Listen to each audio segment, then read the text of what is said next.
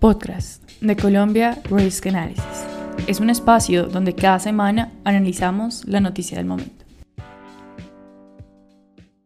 Lo que hemos encontrado es que los lineamientos del sector ambiental para los cierres mineros y más a esta gran escala pues son bastante débiles. Por lo tanto, en el marco del decreto de la incertidumbre en el sector privado se incrementa a causa de un reciente borrador de decreto del Ministerio de Ambiente, que busca identificar, delimitar y declarar reservas temporales de recursos naturales. Esta no es la única decisión del gobierno que ha mantenido intranquilas a las empresas extractivas. Con la reforma tributaria que entró en vigencia este año, se prohibió la deducción de las regalías del impuesto de renta que ha llevado a las empresas mineras y al gobierno a una discusión legal en la Corte Constitucional. El próximo 4 de agosto será la segunda audiencia pública que discute su constitucionalidad y el trato desigual entre los contribuyentes.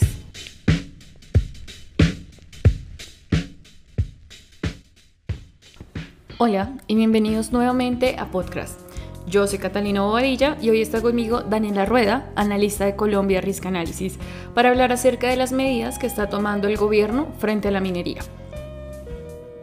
Hola Daniela, bienvenida. Hola Catalina, muchas gracias por la invitación.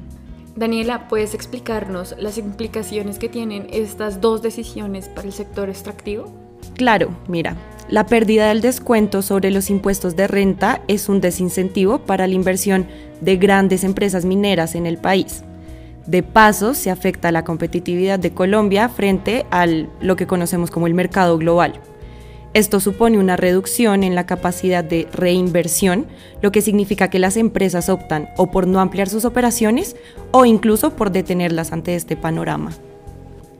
Ahora, a esto se une el proyecto de decreto que significaría el cese temporal de actividades extractivas en zonas que el Ministerio de Ambiente pues considere que están deterioradas por la actividad extractiva.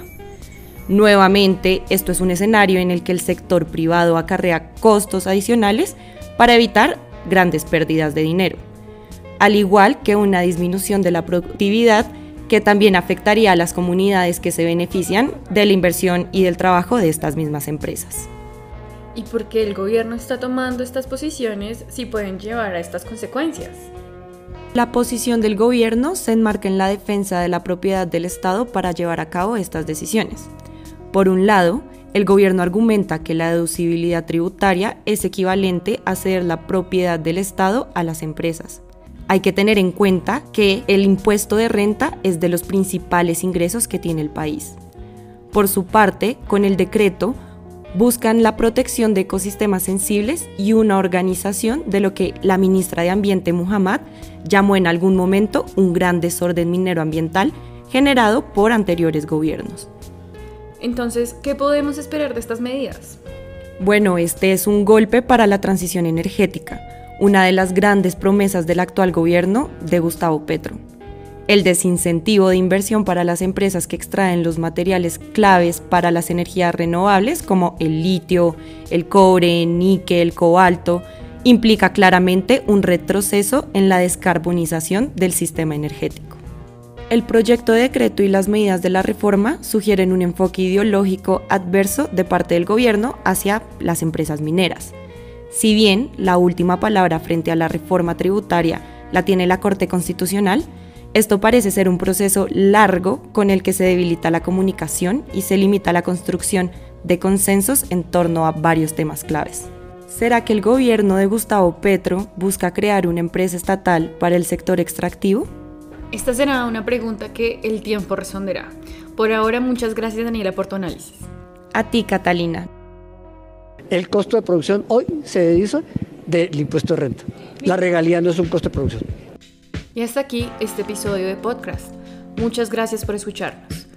Pueden seguir leyendo y escuchando en todas nuestras redes sociales. Nos encuentran como Colombia Risk Analysis. Visítanos para conocer más de nuestros productos y servicios. Nos escuchamos el próximo miércoles.